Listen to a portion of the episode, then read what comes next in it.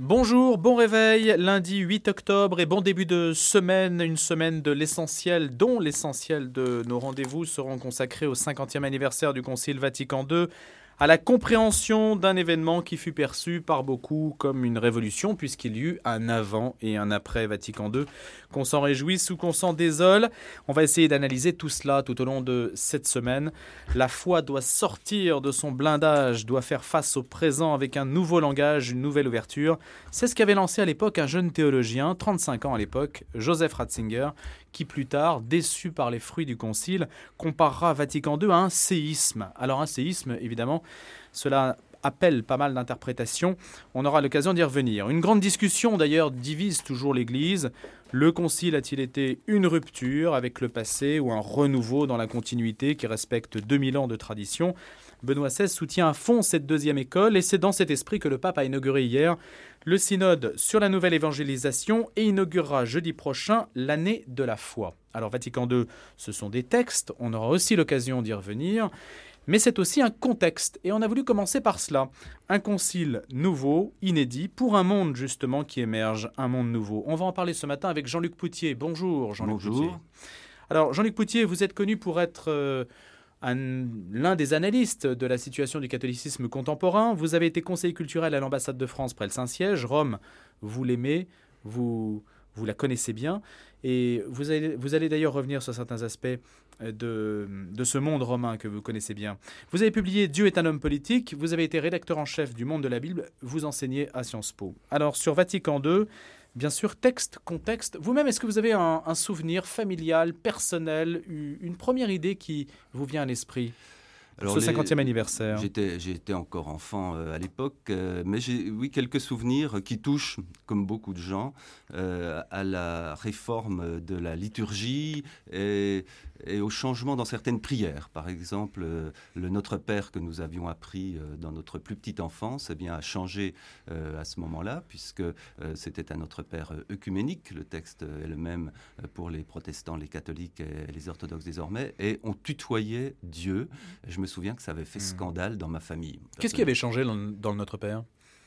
Eh bien, le fait que c'était plus notre Père qui est aux cieux, mais notre Père qui est aux cieux. Et, donc, euh, euh, on s'adressait euh, à Dieu de façon plus familière, mais en fait, quand on le récitait en latin, le tutoiement était déjà présent dans la, formulation latine, puis quelques formules nouvelles. Donne-nous aujourd'hui notre pain de ce jour, et pas donnez-nous notre pain quotidien. Bref, mm. ce qu'on ce qu'on avait appris tout petit. Ce qui est un peu plus élastique d'ailleurs. Oui, oui, ce qu'on avait appris tout petit changeait. Voilà, bon, mais ce sont des des, souvenirs. Euh, et le fameux ne nous soumet pas à la tentation aussi? Voilà, euh, euh, toutes ces, formules qui avaient été adaptées dans une meilleure traduction ou dans une approche théologique un petit peu renouvelée. Et vous, vous aviez connu l'avant et l'après, brutalement? Oui, oui, oui. Et par exemple, eh ben, si euh, dans la liturgie, euh, étant servant de messe, ben, ça a pas mal changé parce que on servait la messe d'eau à l'assistance et d'un seul coup, on s'est retrouvé face à l'assistance. Alors ça, c'est pas immédiat. Hein, c'est venu dans les années qui ont suivi. c'est pas dès 1900, puisque la, la, Constitution sur la liturgie est la première à avoir été votée, mais la mise en place du missel de Paul VI, et mes souvenirs ne pas, c'est 69. Euh, donc euh, il a fallu attendre euh, plus longtemps pour que toutes ces modifications entrent en jeu. Mais effectivement, on sentait bien que ce que, ce que nous avions appris tout enfant n'était plus exactement ce que le Concile proposait et la, la voie sur laquelle il était en train d'engager Maintenant, je crois, et j'insiste souvent sur ce point, qu'il ne faut pas confondre deux événements qui se sont un petit peu télescopés, peut-être est-il utile de le préciser d'emblée, euh, c'est Vatican II d'un côté et mai 68 de l'autre. Et rétrospectivement, euh, beaucoup de ceux qui ont vécu cette période attribuent à Vatican II ce qui vient de mai 68 et parfois inversement. Et, Alors expliquez, parce que certains disent effectivement Vatican II, c'est l'acte de naissance de mai 68. Pour certains. Oui, oui, euh, pour, euh, certains, cette, de mes confrères journalistes. Cette, espèce de d'acceptation par l'Église d'un nouveau rapport au monde et d'une forme de sécularisation euh, sécularisation perçue, comme l'ont expliqué certains théologiens, comme une purification de Dieu.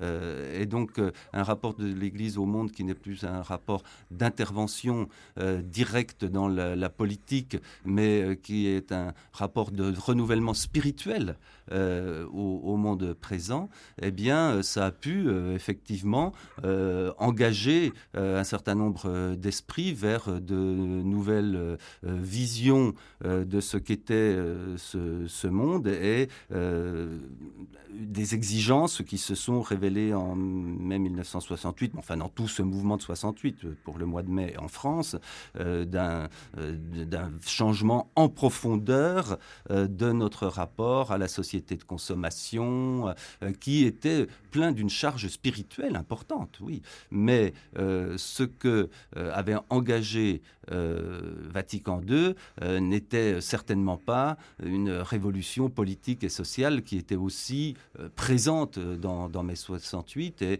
une révolution culturelle majeure euh, qui va euh, ensuite bouleverser nos, habitudes, nos façons de vivre dans les années 1970. Mmh. Et il y a là-dessus un signe d'incompréhension très fort qui a été, par exemple, la publication de l'encyclique Humane Vitae par Paul VI en août 1968. Eh bien, sur le plan des mœurs, la position défendue par Paul VI, qui depuis a été réévaluée, mais cette position allait franchement à contre-courant de ce que mai 68 avait porté. Et on voyait bien là que les changements dans l'Église et l'évolution des mœurs dans la société n'allaient pas exactement du même pas. Alors, Jean-Luc Poutier, vous êtes avec nous jusqu'à 8h30. On va aborder un certain nombre de sujets liés évidemment à Vatican II. Et je le répète, texte et, contexte précisément. Parce que ça ce fut d'abord un événement, aussi peut-être peut-on le souligner, un événement médiatique. Et peut-être le premier événement médiatique d'ailleurs. Oui, euh, le, fait que par exemple la, télévision avait pénétré euh, dans les bureaux du, Vatican ou du Saint-Siège, cela datait déjà de Pie XII. Pie XII avait accepté de se prêter au jeu des images, de la télévision, de la communication. Mais en effet, euh, et d'ailleurs un certain nombre de documentaires le rappellent fort bien, l'ouverture du concile, c'est un événement qui a été filmé, retransmis, commenté. Euh, mais en même temps, cet événement, 11 octobre 1962, il survenait à un moment où se passaient beaucoup euh, d'autres événements euh, dans le monde. Et peut-être que notre regard rétrospectif, en se focalisant sur Vatican II, oublie tout ce qui se passait à côté. Et on va en parler précisément. Jean-Luc Poutier, vous êtes avec nous, donc je le disais à l'instant, jusqu'à 8h30. Ancien conseiller culturel à l'ambassade de France près le Saint-Siège. On regarde un peu votre itinéraire, ce que vous avez fait. Vous avez euh, notamment entretenu des relations avec les universités pontificales. Vous avez lancé des cycles de conférences à l'université grégorienne. Vous avez également contribué à la rénovation de la médiathèque et à l'émergence de l'événement du Parvis des Gentils. Il faut dire que Rome et vous, c'est un peu une histoire d'amour. Votre portrait retracé par Mario Duchesne. Son coup de foudre pour Rome et l'Italie, Jean-Luc Poutier, là, à la fin des années 70. À l'époque, il réalise sa thèse de doctorat à l'école française, une thèse sur le catholicisme français et le fascisme italien. Il côtoie notamment l'historien René Raymond. Les études d'histoire, Jean-Luc Poutier les a choisies par goût de l'observation, de la compréhension de la nature et des hommes, dit-il. Né en 1953 à Besançon, le jeune étudiant en civilisation orientale arabe et en sciences politiques se découvre très vite une attirance pour le journalisme. À 20 ans, Jean Lacouture était pour moi un mythe, raconte Jean-Luc Poutier. Ce sera donc le monde des médias, avec des débuts à l'AFP. Dans les années 90, il rejoint Alexandre Adler et les pages Rebond Idées de Libération. Je me souviens de l'interview de Jean-Paul II, paru en 1994 un moment de grâce. Jean-Luc Poutier ne se veut pas un militant de la foi catholique, mais il n'oublie jamais les fondamentaux. Avec son épouse, il vient de lancer un site internet consacré aux faits religieux, faits religieux qu'il enseigne par ailleurs à Sciences Po. C'est un site d'information non confessionnelle et plurireligieuse, explique-t-il. L'objectif est d'analyser les effets des croyances sur la société. Jean-Luc Poutier suit donc avec attention le 50e anniversaire de Vatican II, concile de la réorientation ou de la rupture. Le journaliste historien fait fi de la polémique. Défendre la rupture est une thèse idéologique. Le discours sur la radicalité du concile me semble excessif, souligne Jean-Luc Poutier. On ne peut pas faire table rase du passé. Ce concile s'inscrit dans ce qu'a été l'Église depuis qu'elle existe et il conclut Vatican II est une reprise de dialogue de l'Église avec son temps et avec le monde ce n'est pas un point de départ, mais un aboutissement. Et votre site internet www.fait-religieux.com, euh, Jean-Luc Poutier. Un point quand même, parce que vous dites, ce n'est pas un point de départ, mais un aboutissement. On a tendance à entendre exactement l'inverse. Oui, c'est euh, sans doute excessif de, ma part. Non, je, voulais euh, me situer par rapport à cette polémique que vous avez évoquée d'entrée dans, vos propos sur le concile rupture ou continuité, continuité dans, dans, dans, la tradition l'idée pour un historien qu'il soit possible de faire complètement table rase euh, du passé est, a priori une idée fausse. Tout, tout ce qui a été développé sur la rupture, la parenthèse de certains moments euh, de, l'histoire, euh, bon, ça ne tient pas la route par rapport à des observations plus, plus précises. Et donc ce concile, il, il s'inscrit dans toute l'histoire de l'Église du 19e et du 20e siècle. Pie XII euh, qui aujourd'hui est un pape euh, ignoré ou critiqué pour des raisons qui n'ont strictement rien à voir avec euh, ce concile, est certainement le pape le plus cité dans les, textes de, de, ce concile. Et donc, c'est sans doute un moment de grâce, un moment inspiré par l'esprit, tant d'événements l'ont prouvé, mais c'est aussi une reprise, une adaptation, un aggiornamento de, de l'Église. Et Paul VI après le concile, a appelé les pères conciliaires et son entourage à beaucoup d'humilité Hein, en, leur demandant de travailler à la réception de ce concile et à ne pas oublier qu'il y avait eu 2000 ans ou quasiment d'existence de l'Église auparavant, une Église fondée par le Christ, une Église euh, qu'il appelait à l'unité, d'abord à l'unité, et le concile voulait être un concile d'unité. C'est cela que Jean XXIII avait voulu, avec des observateurs protestants, des observateurs orthodoxes,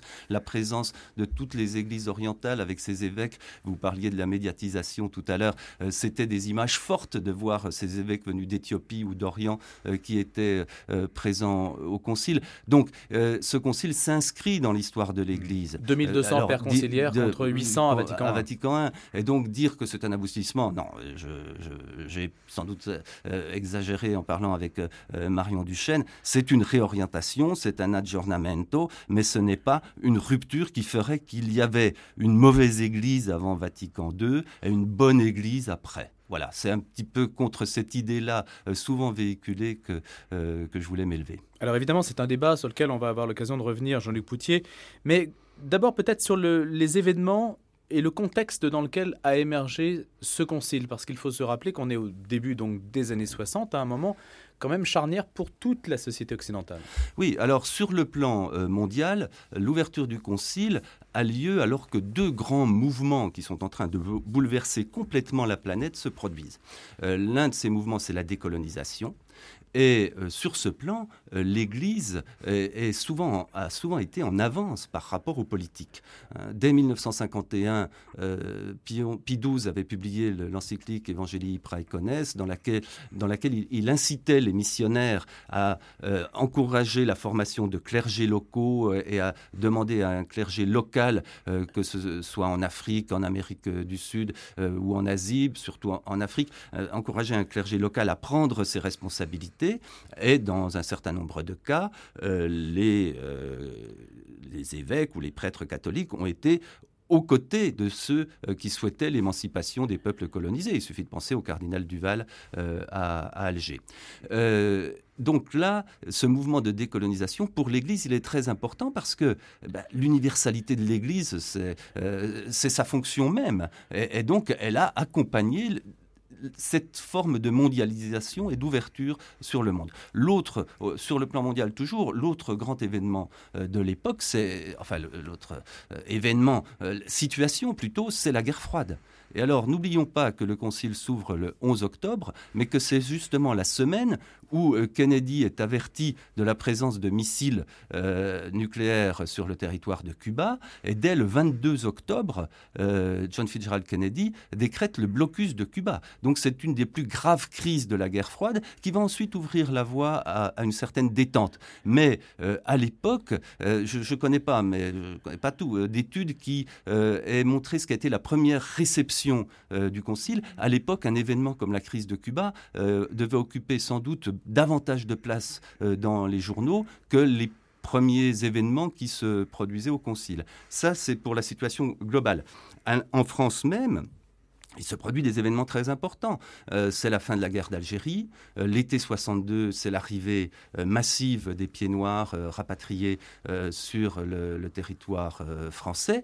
Et puis, l'automne est marqué par la dissolution de l'Assemblée nationale par Charles de Gaulle et un référendum sur l'élection du président de la République au suffrage universel qui va susciter énormément de polémiques. Donc, rétrospectivement, parce que c'est l'anniversaire du Concile, euh, nous avons tendance à, imaginer que cet événement a occupé l'ensemble de l'espace médiatique de l'époque. Euh, il convient peut-être de le relativiser un petit peu et de se souvenir qu'il se produisait beaucoup d'autres événements et que euh, l'esprit des pères conciliaires devait être aussi, à ce moment-là, occupé par tous ces événements, souvent très graves, qui étaient en train de se produire. Et pourtant, Charles de Gaulle dira quand même que ce fut l'un des événements les plus importants du XXe siècle. Oui, parce que euh, la préparation du concile euh, entre le 25 euh, janvier 59 et le 11 octobre 62 montrait que cet aggiornamento devait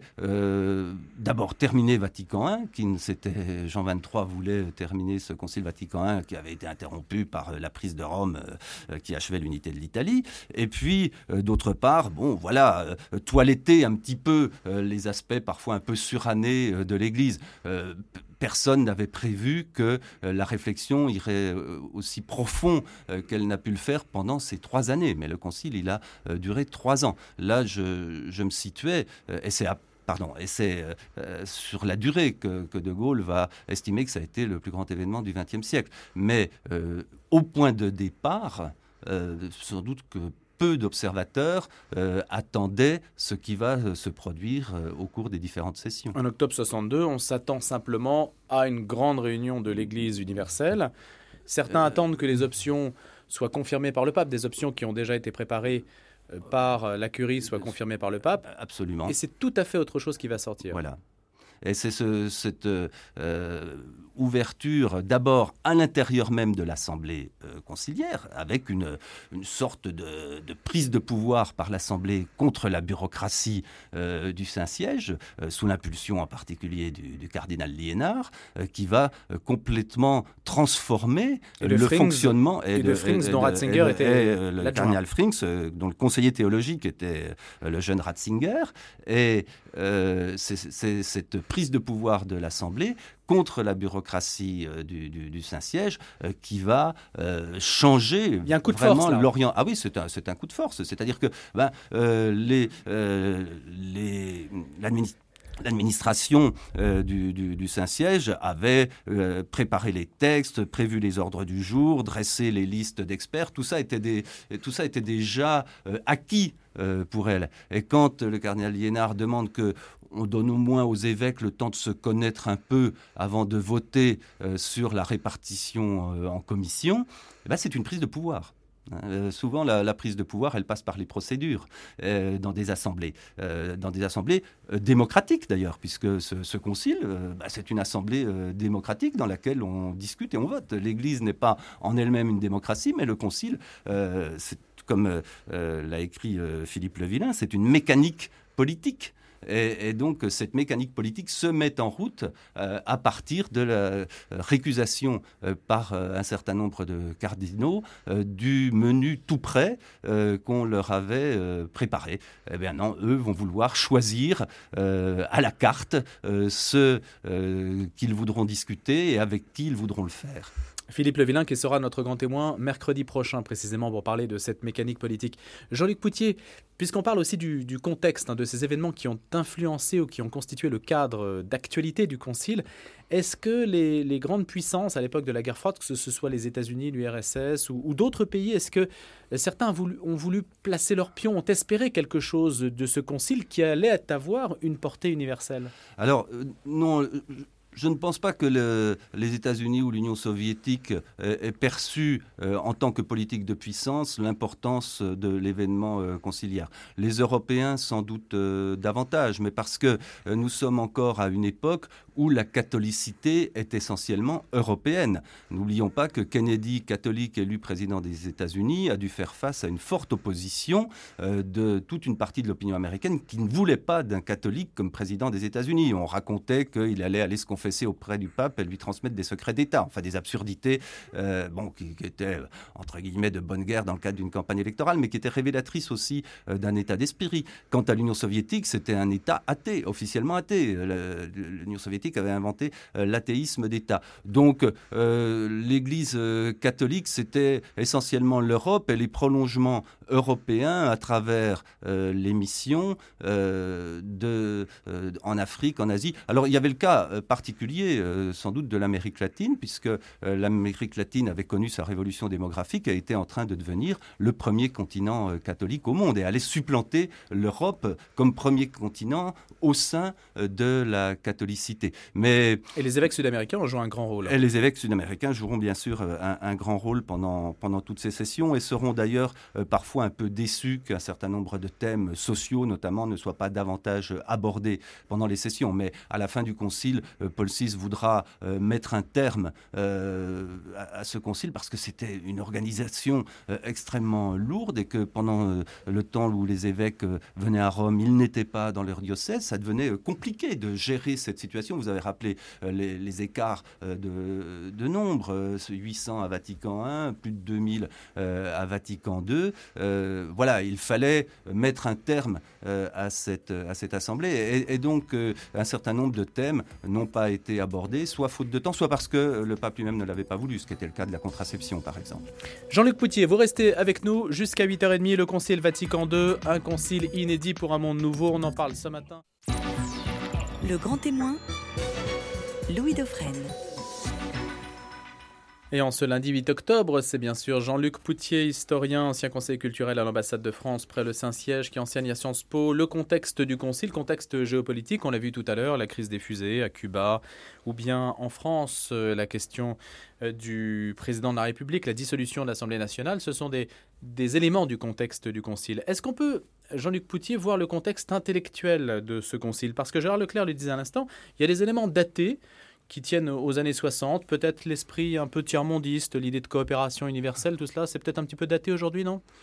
Oui, bah, nous l'avons euh, rappelé tout à l'heure, et je partage tout à fait l'analyse de, Gérard Leclerc. Effectivement, euh, la guerre froide euh, a laissé place au monde multipolaire. Nous sommes passés de la bipolarité à la multipolarité, pardon pour, pour ces gros mots. La décolonisation est un mouvement achevé et aujourd'hui le monde se réorganise. Et donc, tous ces aspects du Concile qui avaient pu être marqués par l'événement immédiat, l'événement sera notre maître intérieur euh, disait, Emmanuel Mounier. Euh, ces aspects-là ont pu prendre un, petit coup de vieux euh, depuis, depuis 50 ans. en revanche, effectivement, il reste des avancées, des ouvertures, avancées bon, c'est peut-être pas des intuitions, des intuitions, des intuitions euh, sur le plan théologique qui elles n'ont pas cessé de produire des fruits. Euh, euh, Gérard Leclerc évoquait la, la, révélation, la constitution Dei Verbum, qui a été ensuite reprise, discutée il y a maintenant trois ans dans un synode sur la parole de Dieu et donc la publication du texte du, pape Benoît XVI Verbum Domini. Ça, c'est une ouverture euh, à la parole de Dieu euh, qui, en effet, euh, n'existait pas sous cette forme préalablement euh, à Vatican II. Et le fait que la Bible, les Écritures, Dieu se révèle dans l'Écriture, ait été rappelé aux fidèles catholiques, qu'ils aient été incités à lire ces Écritures et à y trouver l'inspiration de leur vie de, de chrétiens, ça, c'est un texte qui ne cesse de produire des fruits. Alors, vous, évoquiez le contexte intellectuel. Eh bien, en effet, depuis depuis euh, le début du XXe siècle, euh, un certain nombre de réflexions s'étaient développé dans le sens qui sera repris ensuite par le Concile. Même si à l'origine, certaines de ces réflexions avaient pu être euh, euh, rejetées ou même combattues parfois euh, par l'Église catholique. le Concile Vatican II met un terme à la crise dite moderniste qui avait éclaté au début du XXe siècle et où, face au libéralisme politique, à, un certain nombre de recherches à caractère historique sur les écritures ou les dogmes, euh, face à des théories scientifiques comme la théorie de l'évolution, l'Église s'était un peu bloquée. Et pourtant, des théologiens avaient repris ce cheminement, et en particulier en France. Des théologiens comme euh, le père de Lubac, le père d'Anielou, la, création de la collection Sources chrétiennes euh, de relecture effective des pères de l'Église a été un événement théologique. Euh, le père Congar, avec ses réflexions ecclésiologiques, la réflexion du père Chenu sur le rapport entre Église, société, sur le la, manière dont l'Église était inscrite euh, dans, dans l'histoire, euh, tout cela, ce sont des réflexions euh, théologiques, spirituelles, ecclésiologiques, exégétiques qui vont marquer l'élaboration des textes du Concile. Et il est frappant de voir que Jean XXIII a d'emblée associé euh, à la réflexion euh, sur les textes qui allaient être proposés au Concile des théologiens qui, passez-moi l'expression, n'avaient pas été en odeur de sainteté euh, dans les décennies qui hmm. avaient précédé. Donc dominé par le ressourcement, ça sera le grand terme du Concile, hein, le ressourcement. Le ressourcement, oui. Avec, quand même, peut-être peut-on le préciser, l'école française, l'école intellectuelle a eu une grande influence.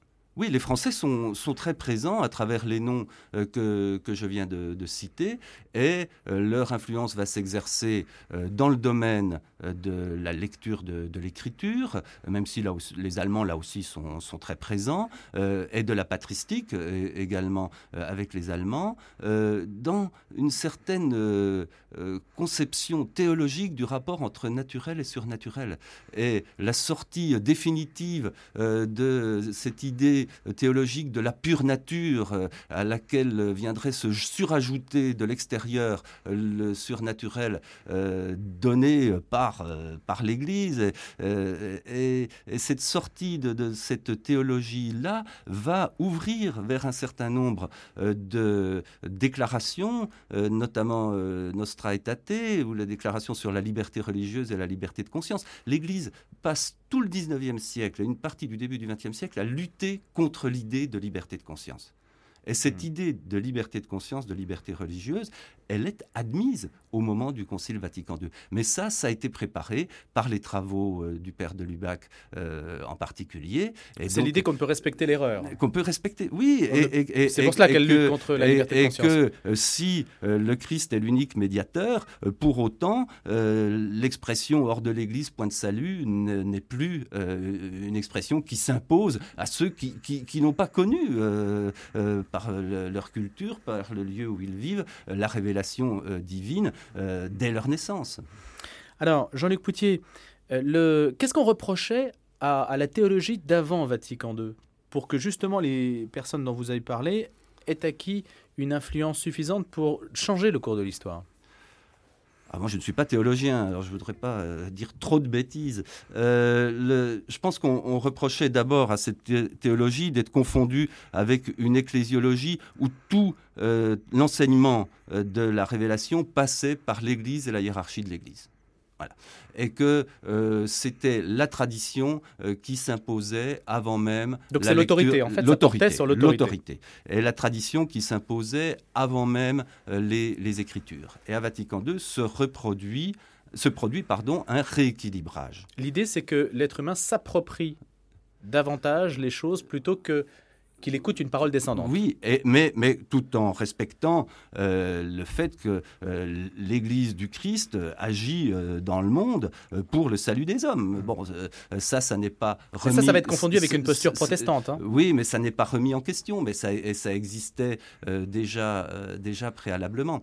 il y a eu là-dessus beaucoup de, de, malentendus, et les malentendus, ça ne se dissipe jamais, hélas. Mais, contrairement à l'expression courante. Mais mais en même temps, c'est assez juste. En, même temps, euh, voilà, ce rééquilibrage entre tradition et révélation, ça n'aboutit pas à l'évacuation de la révélation. Ça n'est pas l'écriture seule ce n'est pas l'écriture seule. Mmh. L'Église catholique ne, devient pas luthérienne. Bon, mais Dei Verbum euh, donne les clés d'une réappropriation par les catholiques des, euh, des Écritures, et ce travail-là euh, continue. De la même façon, Gentium va modifier en profondeur, là c'est plutôt les intuitions du père Congar, la définition de l'Église. L'Église, c'est plus seulement une hiérarchie et une autorité, l'Église, c'est d'abord le peuple de Dieu.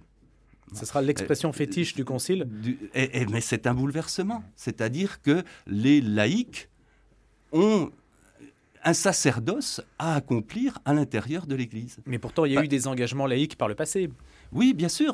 mais, encore une fois, nous l'avons dit d'emblée, euh, tout dans ce concile n'est pas nouveau.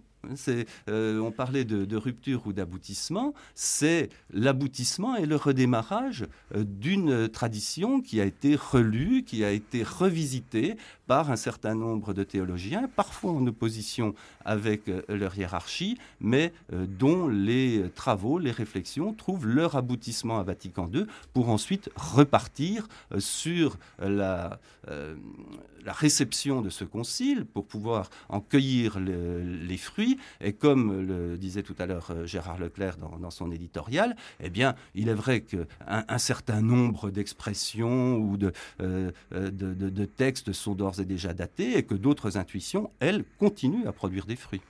Alors, Jean-Luc Poutier, on n'a pas du tout, à l'époque, envisagé que les années 60 allaient déboucher finalement sur une société très libérale. Hmm. Est-ce que le Concile n'est pas arrivé trop tôt? Parce que quand on regarde l'histoire des conciles, il y a toujours un événement particulier ou une doctrine à condamner. Il y a toujours une bonne raison pour laquelle on se réunit. Une doctrine ou une hérésie. Ou une hérésie à, condamner. Il y, a, il y a un événement ponctuel qui explique la convocation que, que justifie le concile.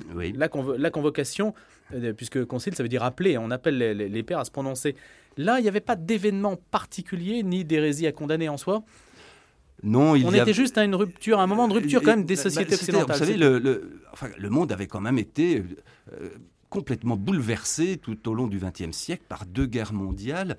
Euh, et l'Église elle-même avait euh, subi les, les, conséquences de, de, de ces violences, de, de tous ces mouvements qui avaient profondément transformé euh, l'univers, enfin le, monde, euh, la, planète plutôt que, l'univers tout entier, euh, la planète Terre. Mais ce qui se, se, produit effectivement à Vatican II, c'est que ce concile survient à un moment, cela nous l'avons un peu oublié aujourd'hui, où le monde catholique en Europe est encore très présent, très visible, j'irais presque jusqu'à dire très puissant.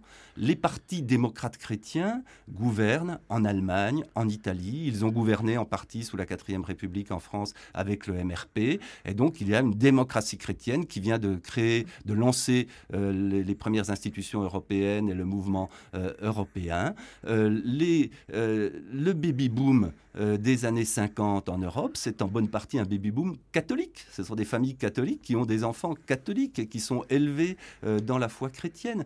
Euh, en Italie, au moment où s'ouvre le concile, l'action catholique, c'est encore 3 millions de membres. C'est énorme. C'est bien plus que le Parti communiste italien, qui à cette époque-là était le premier parti communiste euh, d'Europe occidentale.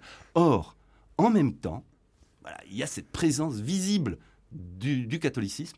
Et en même temps, comme l'a dit euh, l'historien italien Pietro Scopola très, très justement, eh bien, un mouvement nous est arrivé dans le dos que nous n'avons pas vu et qui allait déstabiliser euh, la foi, la croyance euh, en l'Église. Et ce mouvement, eh bien, c'était la sécularisation et le vecteur de la sécularisation euh, dans les années 60 et 70, qui sera la société de consommation évoquée tout à l'heure à propos de, mai 1968. Et donc, d'autres mœurs, d'autres rapports au monde vont s'instituer. Et de ce point de vue, le Concile, effectivement, arrive trop tôt ou trop tard, c'est-à-dire qu'il ne prend pas en compte ce mouvement-là.